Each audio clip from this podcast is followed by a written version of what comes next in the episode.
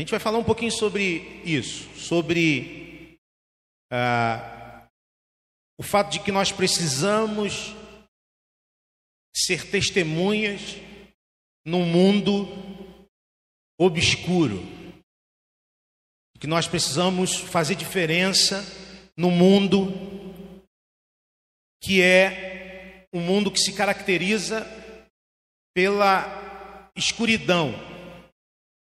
E você pode, a princípio, pensar, você que está em casa, pode pensar assim: ô pastor, que uma visão pessimista do, da vida.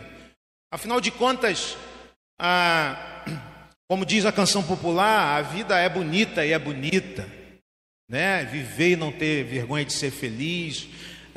E, e, a poesia, de alguma maneira, tenta olhar a vida, a jornada, a vida aqui onde vivemos, uma perspectiva otimista. Isso não é ruim. E nós também, muitas vezes, queremos olhar a vida nessa perspectiva otimista, ah, olhando as coisas boas da vida e, e falando sobre elas e vivendo as alegrias que a vida de fato nos traz. Isso é bom, isso deve ser vivido e deve ser é, experimentado por nós. Mas, quando nós olhamos para a Bíblia, nós sabemos que a vida, o mundo em que vivemos, é um mundo marcado pela sombra, pela escuridão. Desde Gênesis 3, quando o homem escolheu seguir o seu caminho de forma autônoma, desde lá o mundo, a criação e todas as coisas foram tocadas por esta escolha.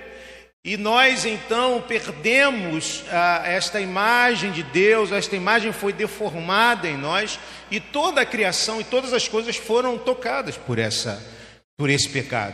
De maneira que, sim, embora nós desejemos viver uma vida boa e seja muito, é, muito é, saudável tentarmos ter uma visão é, boa da vida, não podemos ser ingênuos ou românticos demais de pensar que a nossa vida é, e a nossa jornada será um mar de rosas, será uma jornada é, de, de, de facilidades e que o mundo ao nosso redor seja um mundo em que as coisas, todas as coisas são boas, porque não são. Não são. Nós vivemos e estamos passando e vivendo é, momentos em que isso tem se, mostrado muito presente na nossa jornada. Nós passamos a, pela pandemia. 2020 se iniciou, a, a, ou seja, três anos atrás, é, três anos e pouco atrás, se iniciou este momento é, esse momento tão diferente da nossa vida, em que nós tivemos que lidar com uma série de dificuldades e lutas com as quais nunca imaginamos viver. Passamos por isso, perdemos pessoas, ficamos é, intimidados, amedrontados. O mundo, de uma hora para outra, se tornou um mundo muito é, perigoso mostrando exatamente esta característica da, do mundo em que vivemos. Ah, não obstante todos esses problemas que vivemos na, numa questão sanitária, nós tivemos ao, em torno disso uma série de problemas também políticos, uma celeuma política se caracteriza, caracteriza por uma polarização política muito difícil, uma crise política muito difícil que nós vivemos ainda no nosso país. Além disso, nós vivemos problemas e vemos isso manifestando na geopolítica internacional. Quando nós vimos agora, há pouco tempo, né, pouco, um pouquinho depois da pandemia, essa guerra que está se instalando de forma muito lenta, mas muito perigosa, ali na Ucrânia, entre a Ucrânia e a, a Rússia. Né? E aí uma série de outros países, né? a Europa e outros aliados de um lado e de outro, isso pode se tornar bastante perigoso, a gente não sabe que proporções isso pode tomar. Estamos preocupados, porque vivemos num mundo obscuro. Nós aqui em São João de Meriti, o pessoal estava brincando hoje lá na, na, reunião dos oficiais, né? O Alexandre me zoando lá de, de Belfor Roxo, né? Mas São João de Meriti está mais, tá mais perigoso que Belfort Roxo, gente. Ó, vou dizer para vocês, hein? A gente vive a insegurança, a violência na porta da nossa casa. Não sabemos se vamos sair, vamos voltar. Irmãos que nunca, lugar, locais que nunca foram atingidos por esse tipo de problema, hoje são locais atingidos por esse tipo de problema, insegurança, que nós vivemos nos nossos municípios. No Belfort também é perigoso, tá, irmãos? Tá bom. Vivemos esse, esse tipo de problema. Não obstante esses tipo, todos esses tipos de problemas, vivemos os nossos próprios problemas pessoais, as nossas mazelas existenciais que vivemos na nossa, na nossa jornada. Porque se hoje está muito bem ou tudo muito bem, amanhã pode ser que as coisas mudem. Que é assim a vida, a jornada é assim. Uma enfermidade, uma é, demissão, um conflito familiar, e nós então nos vemos vivendo num mundo assim, obscuro, cinzento, sombrio, um lugar é, de dor, um lugar de sofrimento, um lugar de desesperança. Irmãos, nós vivemos um tempo em que as pessoas estão sem esperança. Irmãos, nós vivemos um tempo em que as pessoas buscam desesperadamente em tantas coisas como é, até mesmo remédios a, a, a, a, anestesiar as dores mais profundas do seu coração. Há um número enorme de pessoas que está assim, vivendo assim, sem esperança, vivendo com uma dor terrível dentro do seu coração e de sua alma. Porque nós vivemos num mundo obscuro. Porque nós vivemos num mundo sombrio, sim. Procuramos viver a vida alegre, mas o fato é que vivemos num mundo assim. Como então nós devemos viver num mundo assim? Nos entregando de forma vitimista a essas dores e sofrimentos, perdendo a esperança e caminhando de maneira é, entristecida nessa jornada? Não! Não é assim que o Senhor nos chama a viver.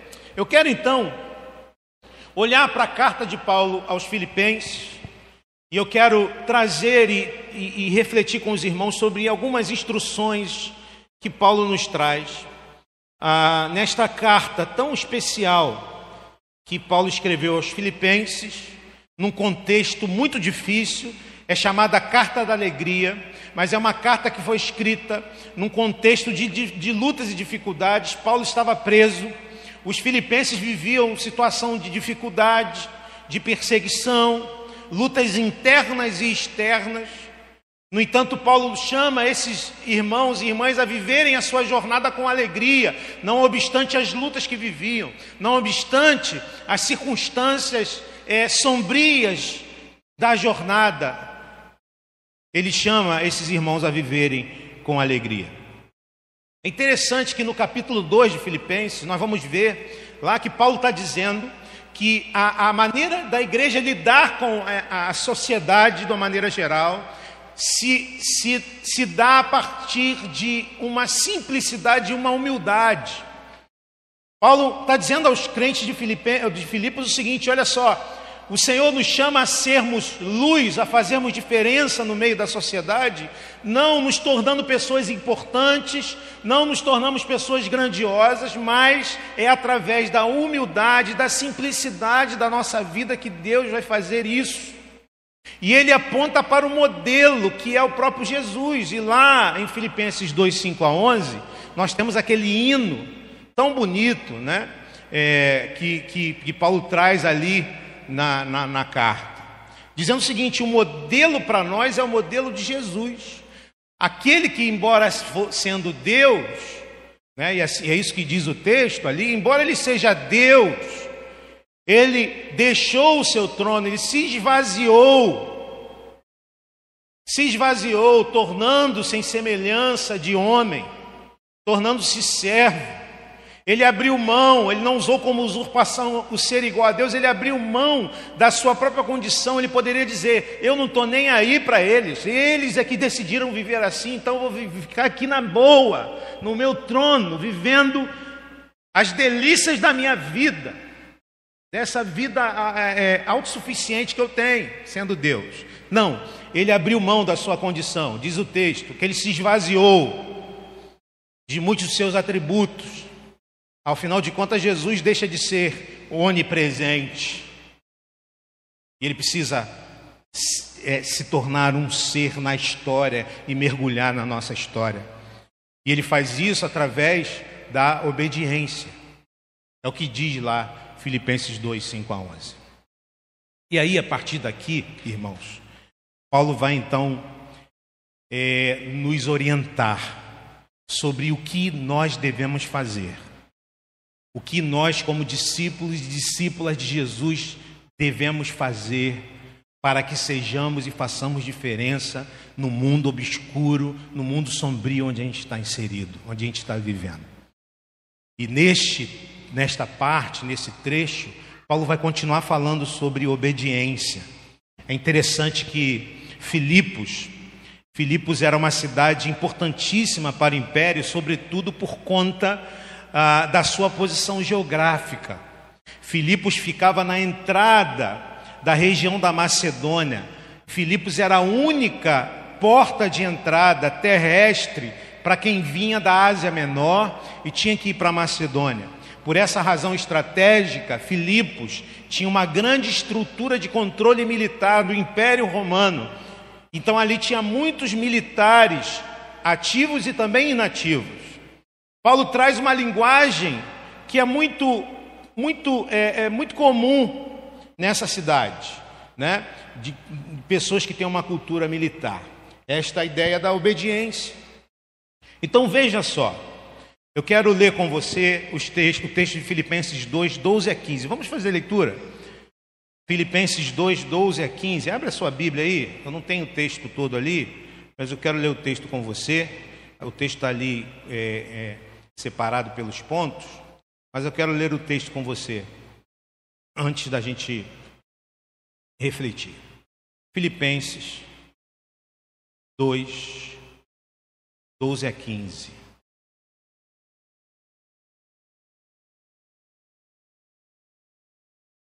Vamos orar? Senhor, fala ao coração da tua igreja nesta noite. Nós precisamos de ti. Precisamos da tua palavra. Não podemos, Senhor, não podemos continuar sem a tua palavra. Portanto, Pai, ilumina o nosso coração. Desfaz a escuridão da nossa alma, ilumina, Senhor, nosso coração para que possamos ouvir a tua voz nesta noite. É a oração que fazemos no nome de Jesus. Amém. Vamos ler juntos então? Você tem a versão revista atualizada?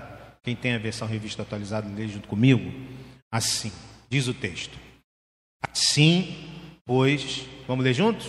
Quem tem a, a ara, vamos lá? Vamos juntos?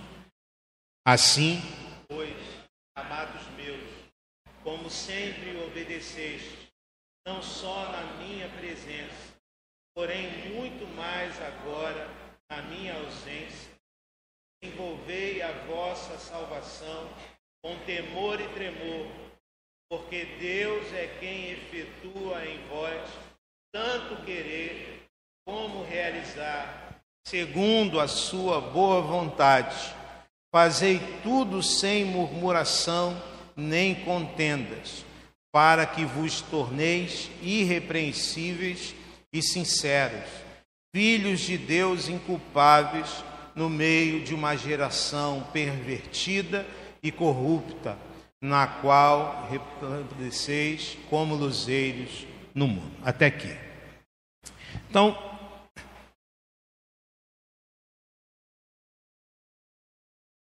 Paulo vai trazer neste texto uma ordem, um recurso e um propósito. Tá bom? Paulo vai trazer aqui nesse texto, primeiro, uma ordem. Depois ele vai trazer um recurso. E finalmente ele vai nos trazer um propósito. Vamos começar pela ordem. Qual é essa ordem? Uma ordem que Paulo traz aos Filipenses e que nós também recebemos do Senhor através da Sua palavra. Aqui está na nova versão internacional, um pouquinho diferente do que nós lemos. Diz assim: Assim, meus amados, como sempre vocês obedeceram, não apenas na minha presença, porém muito mais agora na minha ausência. Ponham em ação a salvação de vocês com temor e tremor. Essa é a ordem. Irmãos, ponham em ação a salvação de vocês com temor e tremor. Paulo utiliza aqui um verbo, esse verbo, esse nome bonito aí, katergazomai. Esse verbo grego é, que tem um significado bem interessante. O primeiro significado desse verbo é tornar concreto e visível o que ainda é potencialidade. Tornar concreto e visível o que ainda é potencialidade. Exemplo: uma mina de ouro. Uma mina de ouro. O ouro é valioso, é valioso. Quem tem ouro está com dinheiro, está com dinheiro. Quem tem ouro troca ouro pelo dinheiro e tem bastante dinheiro. A gente sabe que o ouro é um material, um metal valioso e que gera prosperidade. Mas enquanto o ouro está no subsolo, ele é mera potencialidade. Ele não serve para nada se não for extraído, se não for colocado no mercado, ele não serve para nada, é mera potencialidade. Catergazomai fala sobre isto. Ponham em ação, ou seja, tornem concreto e visível algo que ainda é uma potencialidade. Um outro, um outro significado deste verbo é executar um plano aprovado com recursos necessários. Então, exemplo, você trabalha numa empresa, você apresenta um projeto. A diretoria da empresa te chama e diz que o projeto está aprovado, está com recursos liberados. Agora você precisa tirar esse projeto do papel e transformá-lo em algo concreto. Enquanto você não tira do papel e torna concreto, aquilo é mera é, é mero planejamento. Enquanto você não vai lá e tira o ouro da mina para colocá-lo no mercado, aquilo é mera potencialidade. Paulo usa e aplica este verbo para a salvação, dizendo o seguinte: a salvação, preste atenção nisso, a salvação é uma realidade interior que é aplicada ao ser humano pelo Espírito Santo. Esta salvação é aplicada quando nós compreendemos quem é Jesus, quando nós compreendemos o que ele fez na cruz, quando nós cremos que ele é quem ele disse que é. Aí há uma rendição ao senhorio de Jesus Cristo. Esse homem ou mulher são selados pelo Espírito Santo, e esse selo garante que esse homem ou essa mulher é, pertence ao Senhor e garante, e garante que quando esta pessoa fechar os seus olhos para a história, ela abrirá os seus olhos para a eternidade. Isso é salvação. Paulo está dizendo o seguinte: que há um perigo, um perigo da salvação se tornar uma realidade interior mas não algo concreto e visível em nossa vida. Um perigo dessa salvação ser somente uma potencialidade, um perigo dessa salvação ser somente algo que não se coloca em ação. Por isso, Paulo está dizendo, irmãos, ponham a salvação de vocês em ação, ou seja, transformem essa realidade interior em estilo de vida, em vida vivida. Transforme essa realidade interior em vida vivida na, na sua vida profissional, na, na, maneira como você lida com a sua família, na maneira como você lida com a sua esposa, com o seu esposo, com os seus filhos. Transforme essa salvação em algo concreto, algo visível na sua vida. E ele diz que essa salvação deve ser é, posta em ação com temor e tremor. O que isso significa? Paulo qualifica essa ação dizendo que isso tem que acontecer com temor e tremor.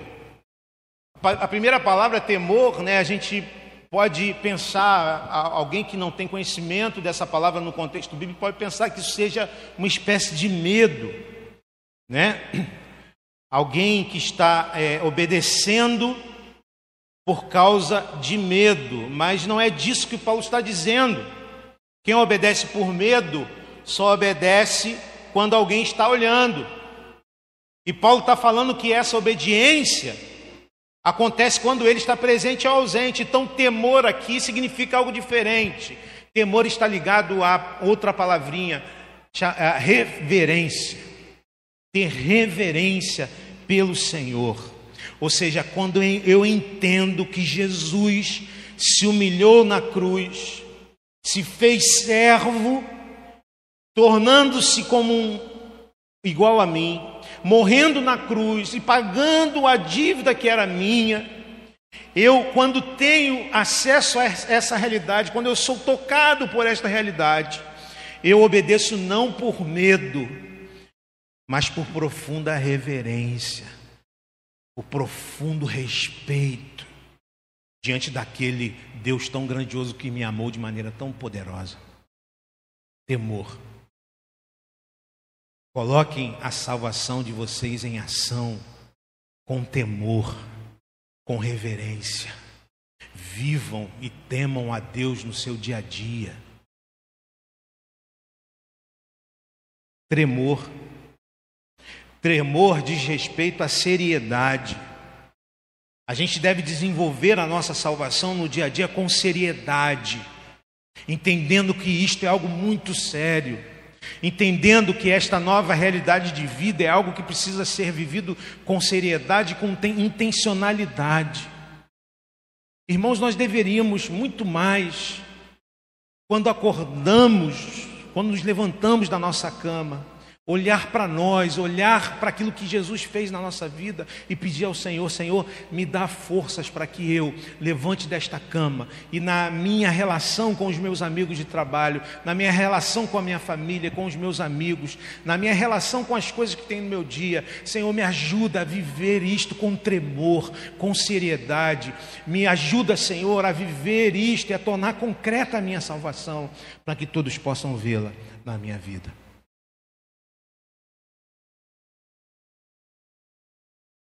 Quando Paulo fala para os filipenses, coloquem a sua salvação em ação, ou seja, tornem visível e concreta esta realidade interior da salvação de vocês e façam isso com reverência e seriedade. Essa missão é importante. Deus deu ela a mim e a você.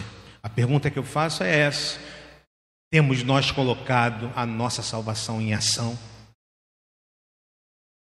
As pessoas olham, olham para nós e podem ver a nossa salvação na nossa vida, nos nossos relacionamentos, na maneira como nós falamos, na maneira como agimos. Ou isto ainda é uma realidade interior, uma potencialidade que ainda não foi concretizada na minha vida. Pensa nisso. Porque em algum grau há ainda muito do que Deus quer fazer através da minha vida, no sentido de que eu ponha em ação a minha salvação, no sentido que eu torne concreto aquilo que Deus fez em mim. E eu preciso todo dia ser transformado, e eu preciso todo dia ser desafiado pela palavra para que eu possa crescer, para que eu possa cada dia é, é, estar disposto a externar, externar esta salvação em mim, cada um de nós que está aqui também. Continuando. Mas como fazemos isso, pastor? Como que isso é possível? Paulo nos traz um recurso e ele diz o seguinte: Pois Deus é bom demais, né? Ele fala assim, ó, ele dá uma ordem, depois ele diz assim: "Mas espera aí. Pois é Deus quem efetua em vós tanto querer quanto o realizar, de acordo com a boa vontade dele. Façam tudo sem queixas nem discussões." um recurso. Olha só que interessante. Que nós temos aqui, essa palavra aqui, ó, do grego, energel. O que essa palavra significa? Hã? Hã? Hã? Energia, né? Energia. Não é pegadinha, não, é isso mesmo, energia. Né? Então, energel é energia, força, capacitação. É Deus quem efetua em vós o querer e o realizar. É Deus quem capacita a gente a colocar em prática, em ação, a nossa salvação. É Deus quem age em nós. É Deus quem vai fazer isso em nossa vida. Se no verso 12 tínhamos uma ordem, aqui nós temos este recurso. Então, esse verbo que é traduzido por efetua, é esse verbo energel. É Deus quem dá força ao nosso querer e ao nosso realizar. É Deus quem potencializa o nosso querer e o nosso realizar. O grande problema aqui, irmãos, que temos é que muita gente interpreta esse texto fora do contexto. Algumas pessoas lidam com a vontade de Deus da seguinte maneira: você pensa o seguinte: ah, procura o pastor e diz o seguinte, ou procura algum irmão e diz o seguinte: estou muito inclinado a me separar da minha esposa. Estamos vivendo muita dificuldade e, sabe, eu estou muito inclinado a, a, me separar, a abandonar a esposa. E aí o, o, o, o conselheiro, o pastor, o conselheiro vai dizer: é, meu irmão, certamente que essa não é a vontade de Deus para a sua vida. Deus não quer que você abandone seu casamento. Aí a pessoa faz fala assim: "Mas pastor, segundo Filipenses 2:13, é ele quem vai efetuar o querer. Ou seja, se for da vontade dele, ele mesmo vai mudar a minha vontade. E eu não vou querer mais me separar. Já viu gente usando esse tipo de, de argumento? Eu preciso sentir, né, num tempo que a gente está vivendo de extremo subjetivismo, ah, romantismo, eu tenho que desejar, eu tenho que sentir. Sabe, aquela coisa, Deus, Deus falou que você tem que perdoar. E você diz assim: Ah, Deus, mas olha só, eu, te, eu não estou sentindo ainda. Não estou sentindo de Deus, ainda tem esse sentindo de Deus. Eu não estou sentindo de Deus, então vou esperar eu sentir de Deus que é para perdoar. Já ouviu isso? A gente às vezes utiliza alguns textos fora do contexto para a gente poder é, é, é, argumentar a nós mesmos. Só que essa é uma visão equivocada da vontade de Deus e da responsabilidade humana diante das bifurcações da vida. Do, o contexto mostra isso. Olha só. É, a gente tem aqui no centro desse texto é, essa frase: Pois é Deus quem efetua em vós tanto o querer, não é isso? Quanto o realizar. No entanto, antes dessa frase, nós temos duas frases imperativas. O primeiro imperativo é: ponham em ação a salvação de vocês. É o primeiro imperativo. E depois da frase temos outro imperativo: façam tudo sem queixas nem discussões. Ou seja, Irmãos, há princípios e valores que precisam ser vividos e que independem do nosso sentimento e das nossas inclinações subjetivas. Há princípios e valores que estão na Escritura e que precisam ser vividos, independente das nossas inclinações subjetivas. Deus já nos ensinou, Deus já nos revelou através da Sua palavra. Não tem jeito, não tem para onde sair. Embora esses imperativos sejam muitas vezes difíceis, ou para nós até impossíveis de serem realizados, é isso que o texto está dizendo: é Deus quem efetua, é Deus quem nos capacita a ser o que nós não poderíamos ser sem Ele. Esta é a bênção do Evangelho. Lembra daquela frase? Deus nos ama demais para nos aceitar como somos, Deus nos ama e nos aceita como somos, mas nos ama demais para permitir que a gente continue a ser como somos. Ou seja, Ele vai capacitar a mim e a você a passarmos a fazer coisas que eram impossíveis de fazermos antes de recebermos o Espírito Santo de Deus.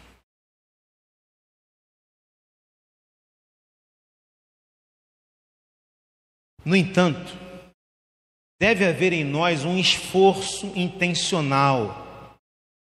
E olha só, irmãos, a salvação, nós cremos que a salvação é uma ação de Deus, mas nós cremos que a santificação também é ação de Deus, mas com um esforço intencional de cada um de nós. Então, deve haver em nós um esforço intencional no sentido de nos apropriarmos desta atitude na direção da negação da própria vontade. Isso fica claro em outro texto que Paulo nos, é, nos apresenta em Colossenses 1, 28 e 29. Olha só que interessante o que diz o texto. Nós o proclamamos, ou proclamamos a Cristo, advertindo e ensinando a cada um com toda a sabedoria, para que apresentemos todo o homem perfeito em Cristo. Para isso, olha o que Paulo diz: eu me esforço. Para isso eu me esforço. Há um esforço de Paulo, há um esforço humano. No entanto, esse esforço é eu me esforço lutando conforme a sua força que atua poderosamente em mim. Então veja o que acontece aqui. Deus está atuando em mim e em você.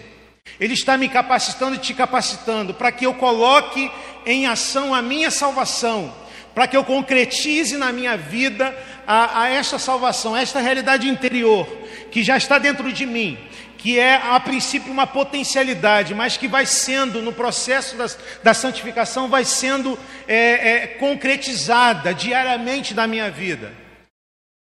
Coisas que eu não poderia fazer, agora eu consigo fazer, porque Ele me capacita. Mas nesta relação e nesta jornada, há a ação de Deus, que é quem é, é, efetua em mim tanto querer quanto realizar. Mas há também em mim a intencionalidade de eu me esforçar, no sentido de é, buscar que, que isso aconteça. Então não espera você ter vontade de ler a Bíblia para você ler a Bíblia. Não espera você, ai, estou com a vontade de ler a Bíblia hoje. Não espera isso acontecer. Porque você não vai ter vontade de fazer, você vai querer ver a série da Netflix que você está acompanhando lá. Isso, é isso é mole. Tempinho que você tem, opa, vou lá ver a sériezinha. Não é isso? É fácil, a gente consegue isso fácil. Agora, parar de ler a Escritura, se não houver intencionalidade, se não houver um esforço, a gente vai deixando de lado. E a gente vai deixando de experimentar a salvação que é posta em ação na nossa vida. Portanto, queridos irmãos, quem solta pipa? Quem já soltou pipa aqui? Quem já soltou pipa? Deixa eu ver os pipeiros aqui. A galera ali, pipeiro, pipeiro. Cadê? Não é, não, não é videogame não, é pipa mesmo. Botar dezão, cerol, hã? O Gleice falou que soltou pipa. Dezão, lembra? Dezão, cerol. Lembra disso? Pipeiro, tem um montão de pipeiro aí. Max tem cara de pipeiro, Max. A pipa é um exemplo, a pipa é um exemplo de, disso. É, você você tem a pipa. Eu quando quando eu já contei essa história aqui, mas quando eu era garoto lá em Heliópolis, em Belfor Roxo, tinha um amigo que morava na Nova Piã. Quem conhece a Nova Piã aqui? Nova Piã. Nova Piã. Nova Piã agora está super desenvolvida, quase uma, né? Mas na época Nova Piã, na época Nova Piã, na, na beira do rio ali, era, não tinha nada ali. Meu amigo morava ali. Então a gente tinha lá um campo verde ali para soltar pipa, ia para lá nas férias soltar pipa e tal. Né? E a gente, eu lembro, eu e meu irmão, a gente no dia anterior a gente já montava tudo, comprava as pipas, fazia rabiola, já passava o cerol no dezão, né, enrolava naquela lata de óleo, lembra? Lata de óleo? Aquela lata de óleo, a galera nova não sabe o que é lata de óleo. Aquela lata de óleo, enrolava o dezão na lata de óleo, e no dia seguinte a gente acordava cedo e puf, nova piã. Vou soltar pipa, vou cortar 10, 12, 15. Nada, você sempre era cortado. É... E aí ia colocar a pipa para ia colocar a pipa no alto, não tinha vento. Não tinha vento. Tinha dia que não tinha vento. E eu não, não era um pipeiro tão bom assim que colocava botar, conseguia botar pipa no alto sem vento. Vamos fazer essa comparação aqui. Eu posso entender que quando eu preparo a minha pipa, esta é a minha parte nesse negócio. Eu me esforço, eu sou intencional, eu me preparo, eu, eu me planejo. Eu planejo o meu dia, eu planejo o tempo de oração, eu planejo o tempo de devocional. Eu sou intencional. E quando isso acontece, Deus, o vento, ele faz com que eu possa então colocar minha pipa no alto, minha pipa então vai voar lá em cima. Ou seja, por um lado é a nossa responsabilidade, põe a sua salvação em ação. Por outro lado, é o poder de Deus, sem qual nada poderemos fazer, porque é Deus quem efetua o querer e o realizar em nossa vida. Ele é o nosso recurso, é nele que nós podemos confiar para ele realizar em nós a sua vontade. Uma ordem, um recurso, um propósito. Verso 15 que diz o seguinte: para que venham a tornar-se puros, irrepreensíveis, filhos de Deus inculpáveis no meio de uma geração corrupta e depravada, na qual vocês brilham como estrelas no universo. Paulo traz uma ordem: ponha, ponham em ação a salvação de vocês. Traz um recurso, é Deus quem efetua o querer e o realizar. E agora nos mostra um propósito. Vocês devem fazer isso para que vocês brilhem como estrelas do universo, para que vocês brilhem no mundo obscuro, para que vocês brilhem no mundo sombrio como este que vivemos. Deus tem um propósito para as nossas vidas. O propósito de Deus não é nos fazer felizes. Não é sermos pessoas é, que vivem uma vida tran tranquila. Não, não é este o propósito de Deus. Ele nos exorta a colocarmos a nossa salvação em ação, ou seja, vivermos de forma concreta em nosso dia a dia a nossa salvação, em nossa casa, em nosso trabalho, vivemos os valores do reino. Ele diz que é um recurso, o recurso é a força que nos move de nossa condição de pessoas egoístas, individualistas, que vivem somente para si, para nos tornarmos pessoas que se abrem para abençoar as pessoas que Deus coloca na nossa vida. E aqui então, finalmente, o propósito é que, em meio ao mundo obscuro, ao mundo violento, ao mundo de injustiças, ao mundo individualista, sejamos pessoas diferentes, sejamos pessoas que brilham. Sejamos pessoas que têm uma luz. Aqui, o texto nos ensina que nós devemos nos tornar puros, irrepreensíveis e inculpáveis. O que significa, pastor? Puros. Via de regra, essa característica está relacionada à nossa sexualidade. Porque temos uma maneira de lidar com a sexualidade a partir da cultura. A cultura banaliza a sexualidade. A cultura usa a sexualidade, o sexo, como uma mercadoria. A primeira coisa que o texto diz é que nós devemos ser puros, ou seja, a nossa sexualidade não deve ser vivida a partir dos princípios e valores da cultura, que banaliza o conceito de sexualidade e sexo, mas devem ser vividos a partir dos princípios e valores do reino de Deus. Devemos ser puros, devemos ser irrepreensíveis. Aqui, Paulo está falando dos nossos relacionamentos interpessoais. Paulo está falando da nossa ética profissional. Paulo está falando da nossa ética nas comunidades em que nós estamos inseridos. E aí, se a gente vive assim, se a gente busca isto,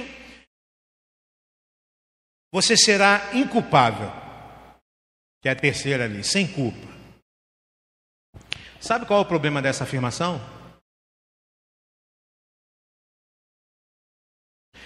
Absolutamente nenhum de nós que está aqui, não vou fazer brincadeira com a Odaleia, nenhum de nós que está aqui,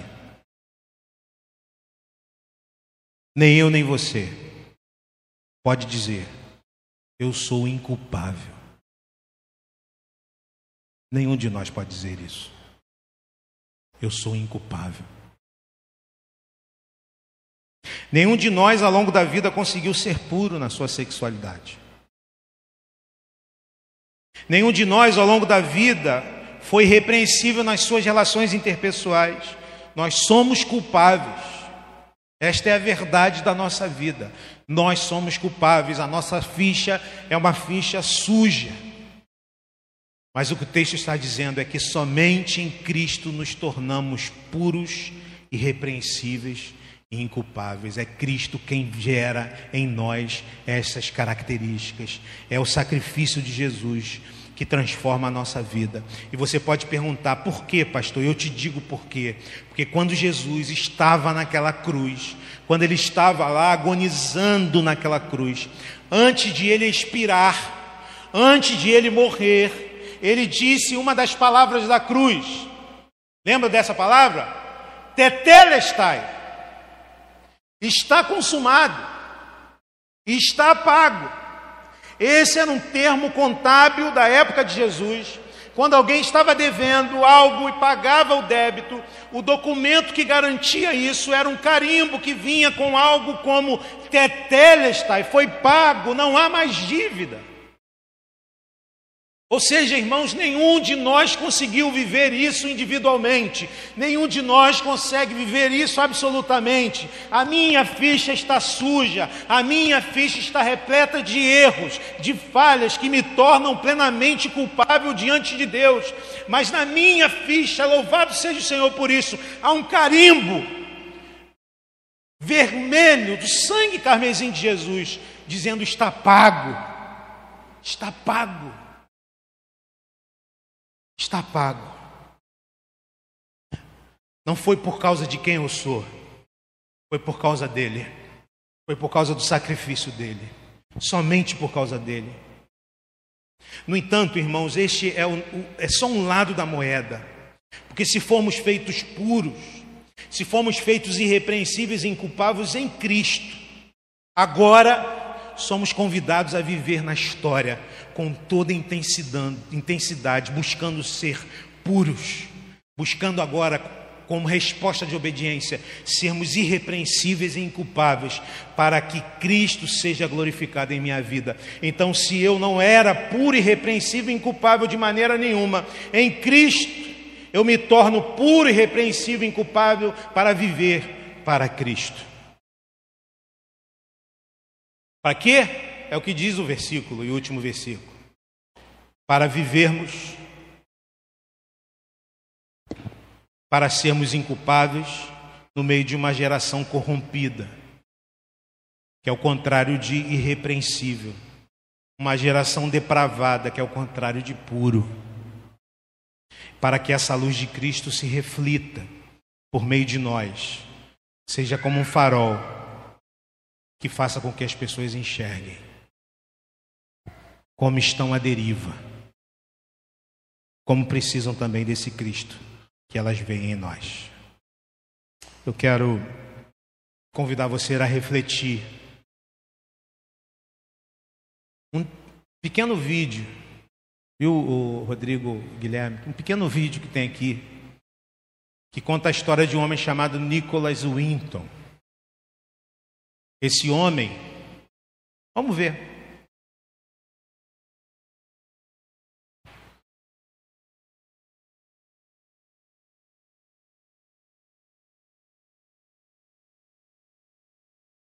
Tem que apertar o playzinho aí, o play.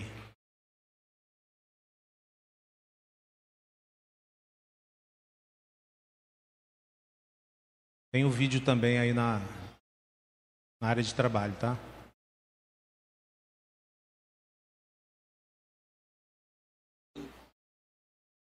Tem áudio.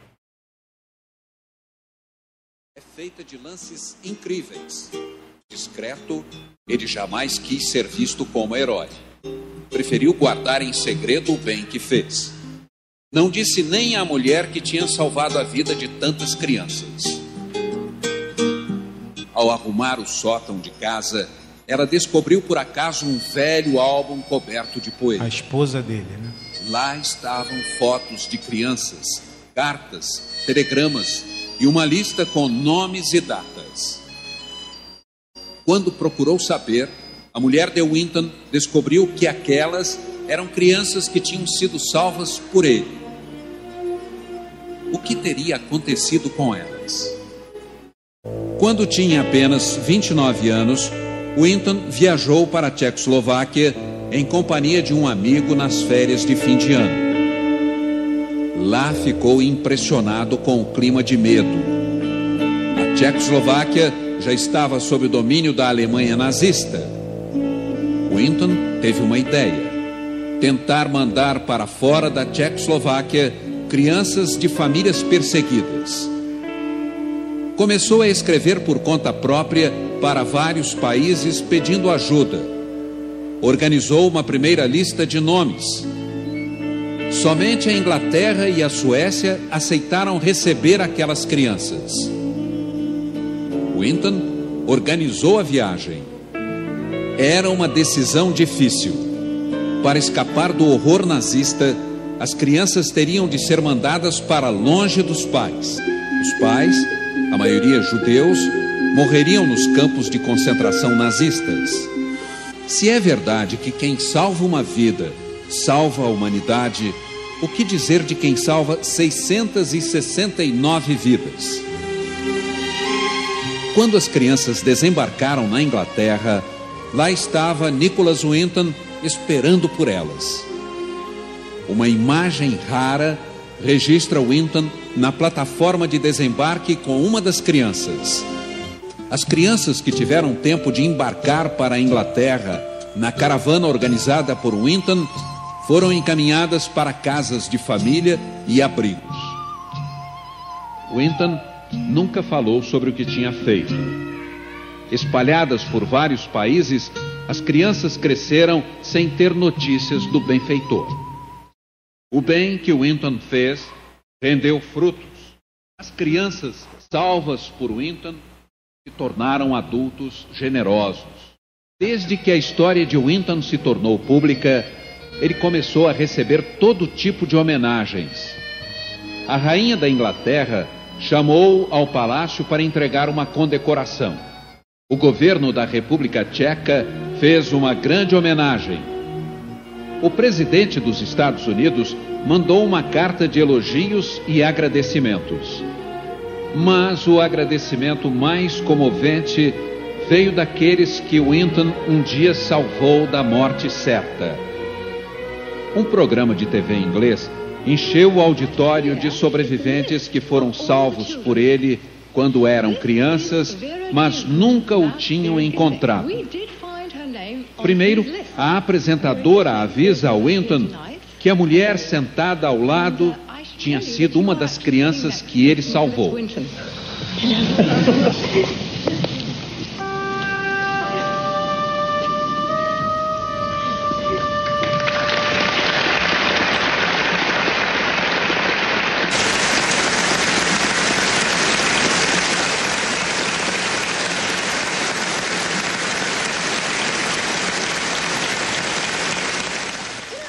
apresentadora pede: Quem na plateia teve a vida salva por Nicholas Winton, fique de pé, por favor.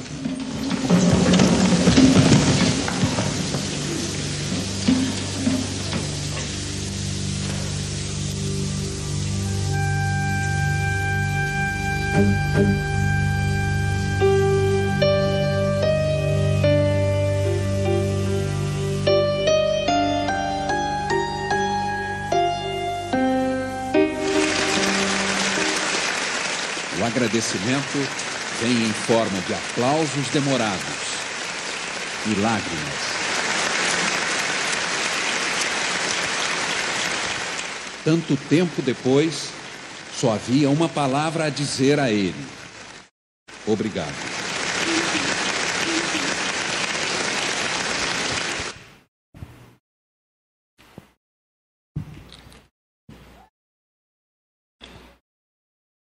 Bonita a história de Nicolas Winton. Eu queria fazer duas perguntas para você, já nos preparando para o momento da celebração da Santa Ceia. Primeira pergunta: A salvação em Cristo já é uma realidade em sua vida?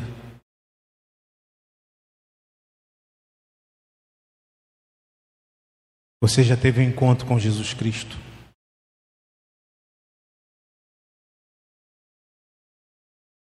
Você entende quem é Jesus? Você entende o que ele quer fazer em sua vida?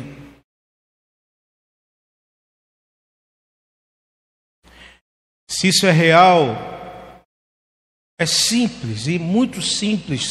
Somente creia que Jesus é quem ele disse que era, ou seja, o Deus que se encarnou e que morreu para pagar a dívida que era nossa e que ressuscitou ao terceiro dia e que nos dá a esperança de uma nova vida, não só uma nova vida no porvir, mas uma nova vida aqui e agora, uma nova realidade de vida. Em meio ao mundo sombrio, em meio ao mundo obscuro, vivermos na luz de Cristo Jesus. Creia. Creia em Jesus Cristo. É simples assim. E ele entra dentro do teu coração, ele transforma a sua vida.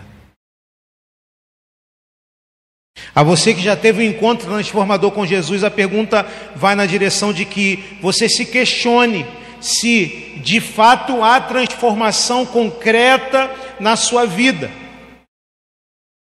Não estou falando somente de ir a cultos, de ser membros de igreja, não estou falando disso, estou falando se há transformações reais e concretas na sua vida, no seu dia a dia, na maneira como você lida com as pessoas, na maneira como você fala com as pessoas, na maneira como você vive a sua vida. Uma segunda pergunta é esta: Como você pode colocar a sua salvação em ação? No contexto em que você se encontra hoje. Como que a salvação que há em você pode ser colocada em ação, ou seja, se tornar concreta, para que haja transformação no, nos lugares e ambientes onde você está vivendo. O que você pode fazer no seu trabalho para que a sua salvação seja colocada em ação, para que as pessoas vejam a luz de Jesus Cristo através de você? Ore ao Senhor e peça a Ele que te dê a bênção de poder fazer e transformar a vida de pessoas que estão convivendo com você.